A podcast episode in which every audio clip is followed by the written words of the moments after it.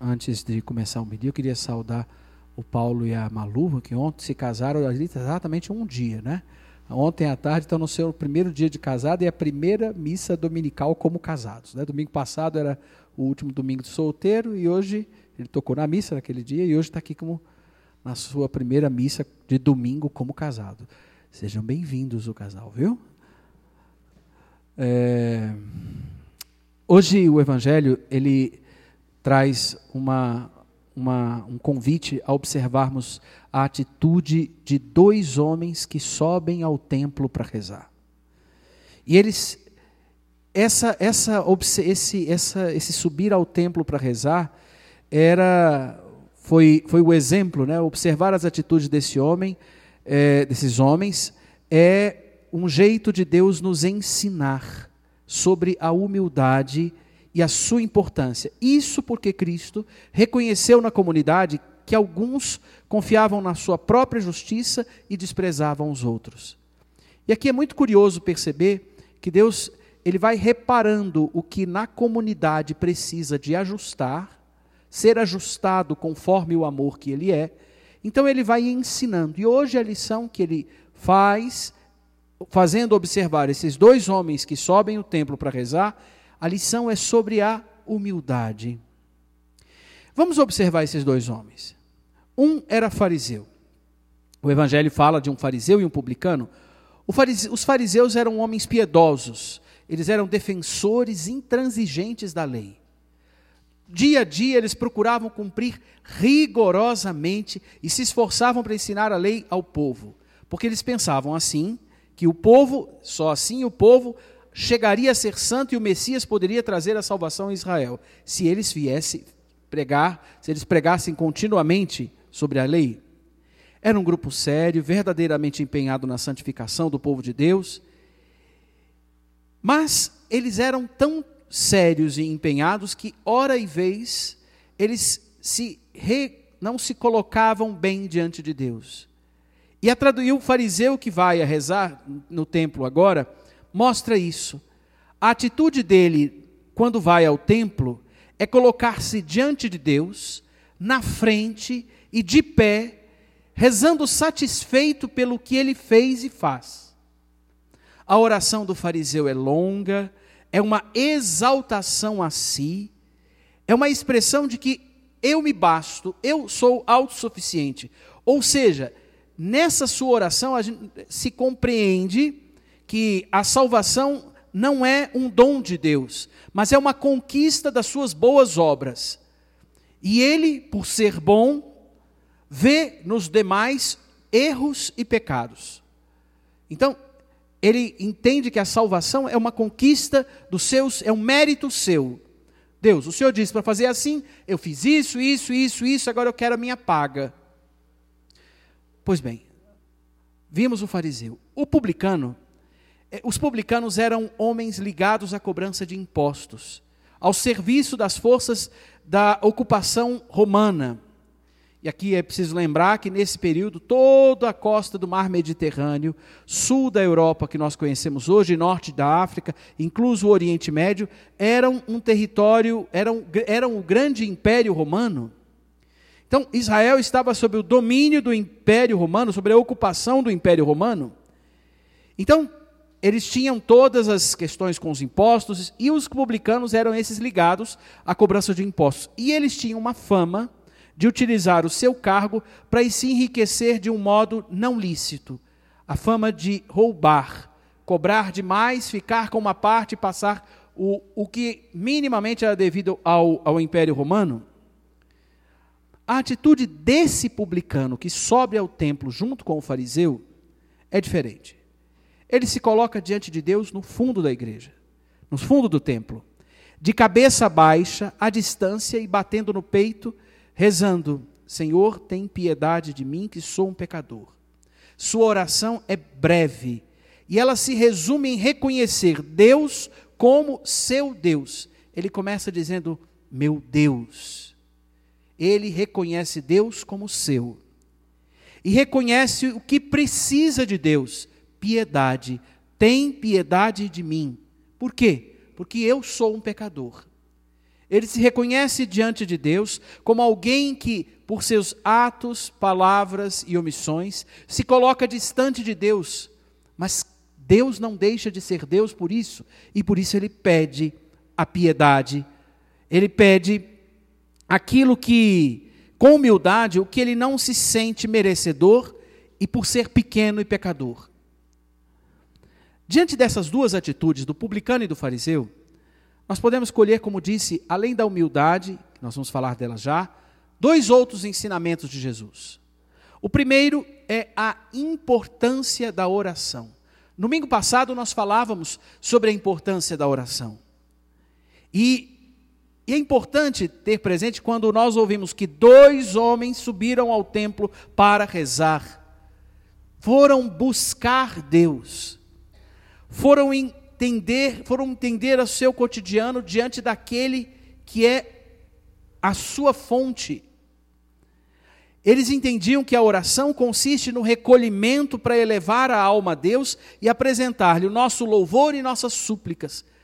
A oração cristã é a ocasião de fazer acontecer a relação pessoal e viva dos filhos com seu pai, dos filhos com o Filho de Deus, Jesus Cristo, dos filhos com o Espírito Santo que habita no coração de todos nós. Deus mostra sempre aos homens, indo em busca dele, e aqui vemos o valor de rezar, ir em busca de Deus. Deus mostra sempre os homens ali, em busca dele, buscando por várias razões mais ou menos nobres. Há quem busque a Deus, uns preocupados com o que Deus é e o que Deus pensa, ou seja, preocupados com Deus mesmo. Eu sei que Deus é bondade, eu sei que Ele é socorro, protetor, eu sei que eu sou um pecador que quer muito agradar a Deus, mas não sei como fazer. Por isso eu vou ao templo, e isso é uma postura de humildade.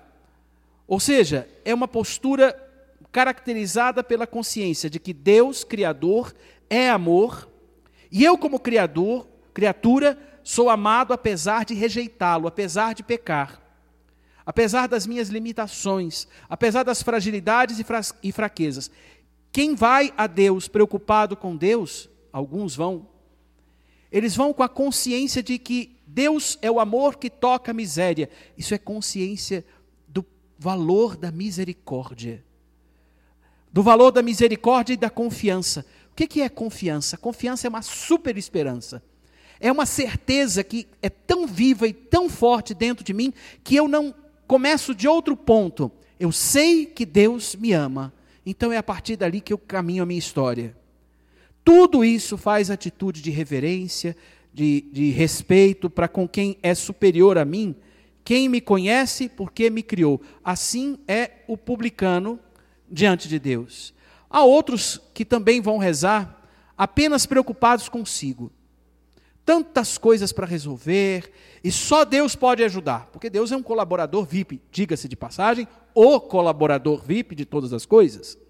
Então eu vou até, até Ele no templo e peço tudo que eu preciso, e prometo merecer o que Ele me, oferece, me, me atender, sendo bonzinho no dia a dia. Como a história antiga do Papai Noel, né? Vou escrever uma carta, dizer que fui bonzinho e por isso posso ganhar o presente de Natal. Essa consciência de que eu de que eu bonzinho no dia a dia, junto os méritos, é uma postura carregada de autossuficiência. Convencida não da bondade de Deus, mas da minha bondade. Porque Deus foi bom, mas eu fui bom como Ele me pediu, e muito certo dos méritos que, ele me, que, que eu tenho, por isso vou buscar Deus.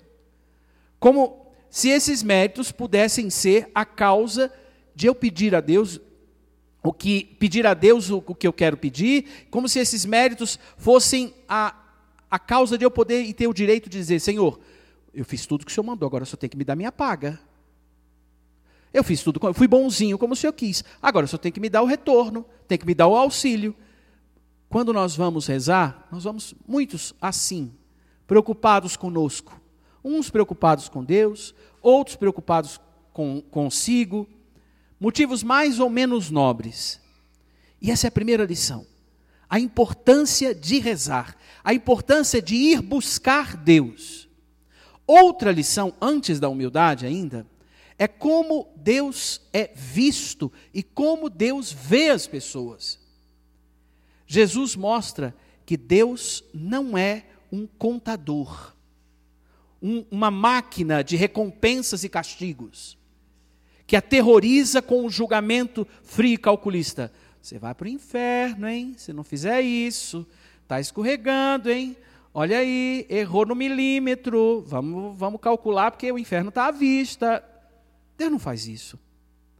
Jesus mostra que ele não é um calculista. Isso gera atitudes difíceis e complicadas na pessoa. Essa visão de Deus como um calculista, como um frio julgador. Quem vê Jesus assim, quem vê Deus assim, muitos, alguns se aproximam dele não por, por, por, por amor, mas por medo do inferno. E nós não podemos ir à igreja por medo do inferno. Não é essa a razão de estarmos aqui. Outros, por entender Deus como um calculista e frio, nem sequer se aproximam de Deus. Porque eles acham que Deus é um juiz frio, arrogante, e por isso eles desistem de ir a Deus, de se aproximar de Deus. E por terem a necessidade de Deus, de um Deus, porque todos, porque fomos criados, temos a necessidade do amor que me, que me amou, de um Deus que me coordene, que me, que me cuide, por terem a necessidade de um Deus, fazem de si ou de coisas ou de pessoas seus deuses. E atacam Deus e o seu poder hegemônico.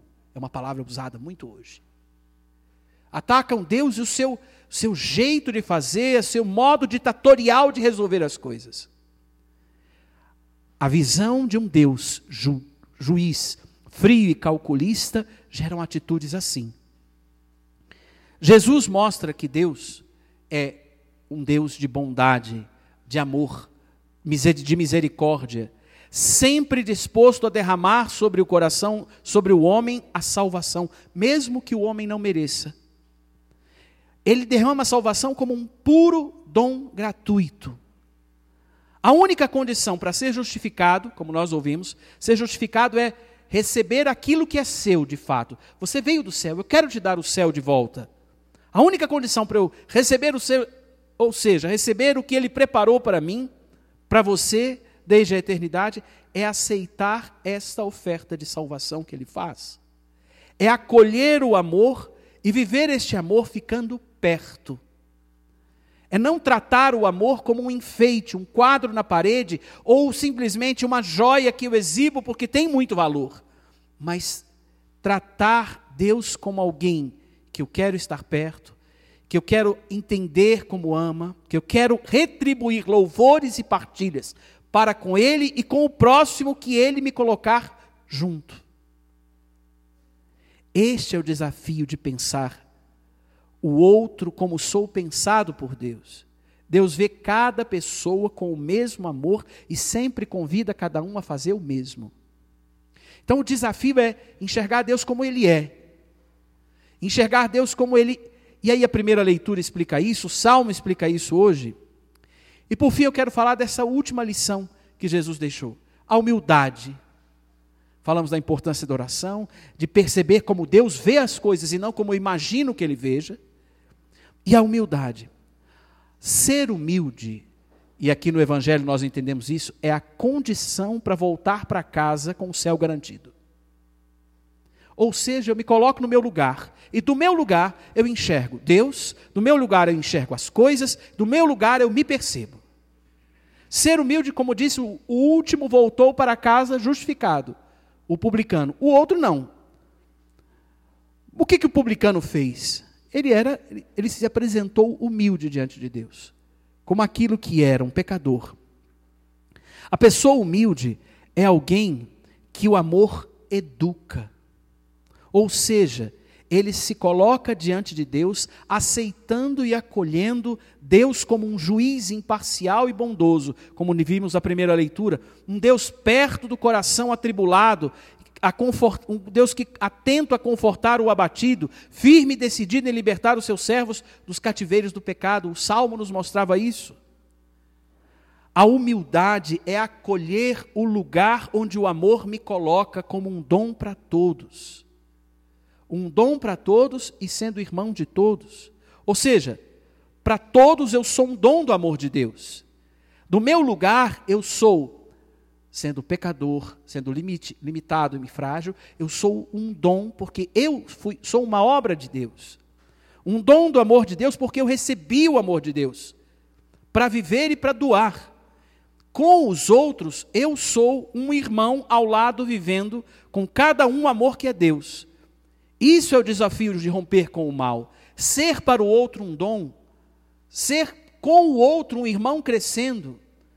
É o que Santo Agostinho diz: para vós sou bispo, convosco sou cristão. E eu repito tantas vezes com vocês, para vocês, eu sou padre com vocês, eu sou cristão me convertendo.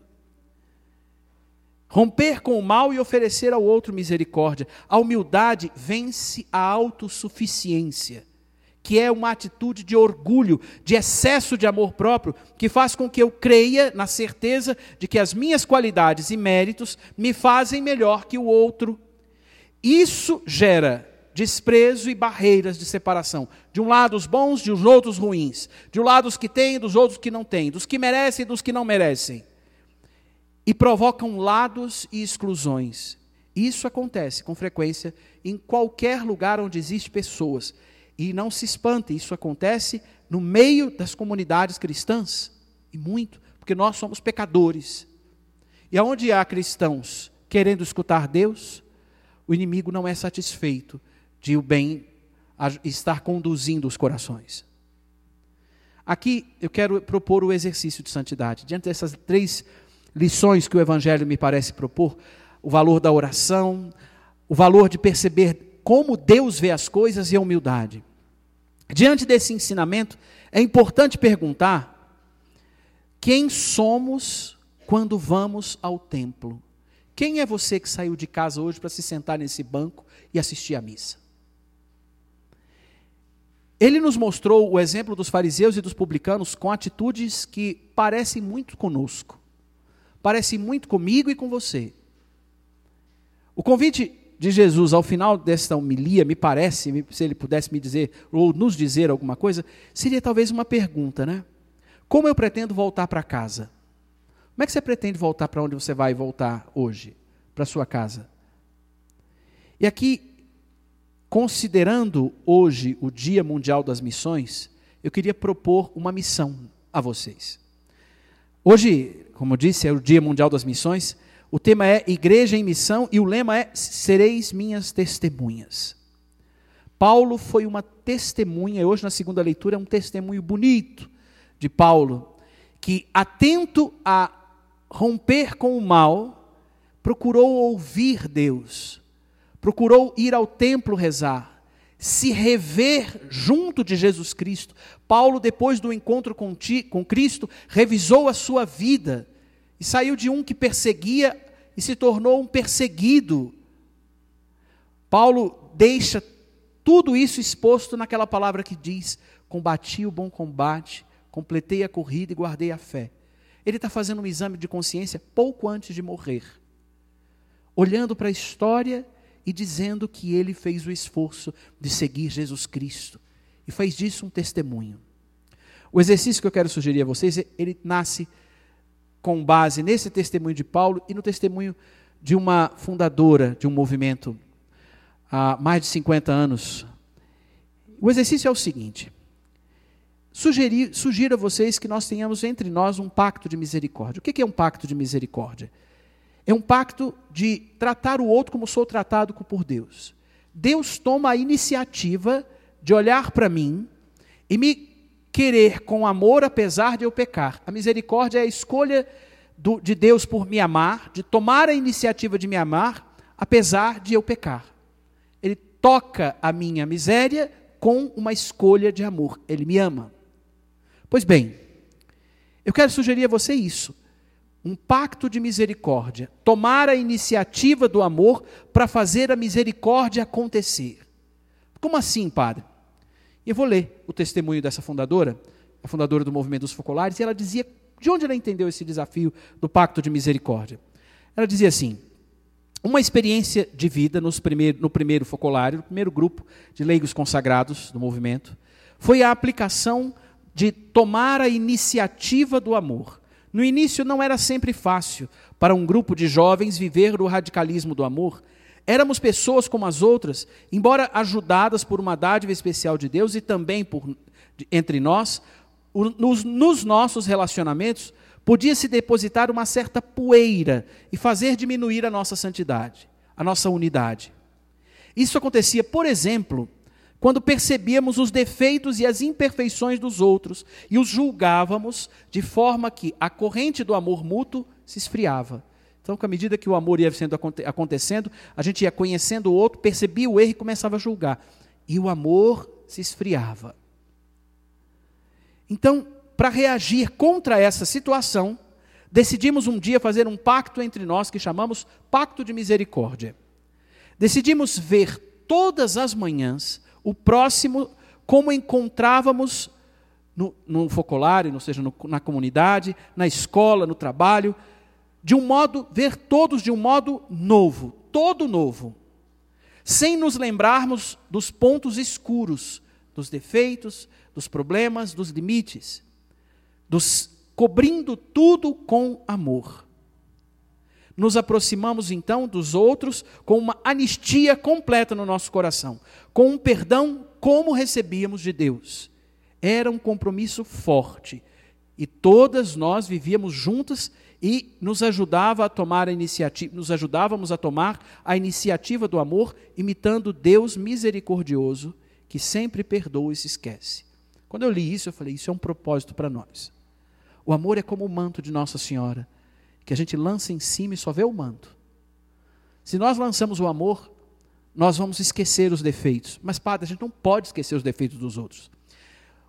O amor corrige e ajusta mais do que uma bronca. O amor tem mais argumentos para interpelar do que eu acusando.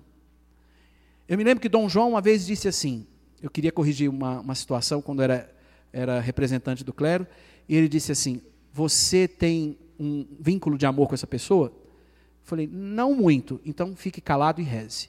Primeiro estabeleça o vínculo de amor e depois, se a liberdade do amor trouxer, fale e fique com ele até o defeito se corrigir. Isso parecia muito essa essa era a voz dessa palavra um pacto de misericórdia. Eu não quero denunciar o outro simplesmente para destruí-lo. Se eu não posso dizer o que precisa melhorar e não fico com ele até o fim, calo e amo. Só amo. Nessa semana eu quero sugerir isso a vocês. Tomar a iniciativa do amor para fazer a misericórdia acontecer. Menos reparar os defeitos, mais evidenciar Deus nos amando. Se ajuda, repito, Pensem no manto de Nossa Senhora. Quando você for amar, o seu ato de amor vai cobrir tudo. Você vai ver alguma coisa ali além do amor? Não. Se você ainda enxergar defeitos, é porque faltou amor. Tomar a iniciativa do amor para fazer a misericórdia acontecer. Ah, padre, mas o outro é que tem que tomar a iniciativa. Quem errou foi ele, quem falhou foi ele, quem falhou foi ela, quem fez. Sabe, na altura de quem quer entrar para o céu, no amor, o que vale é amar. Não vale primeiro ficar reparando quem deve começar. Comece você. Perde quem espera o outro começar. Que Deus nos ajude. Amém.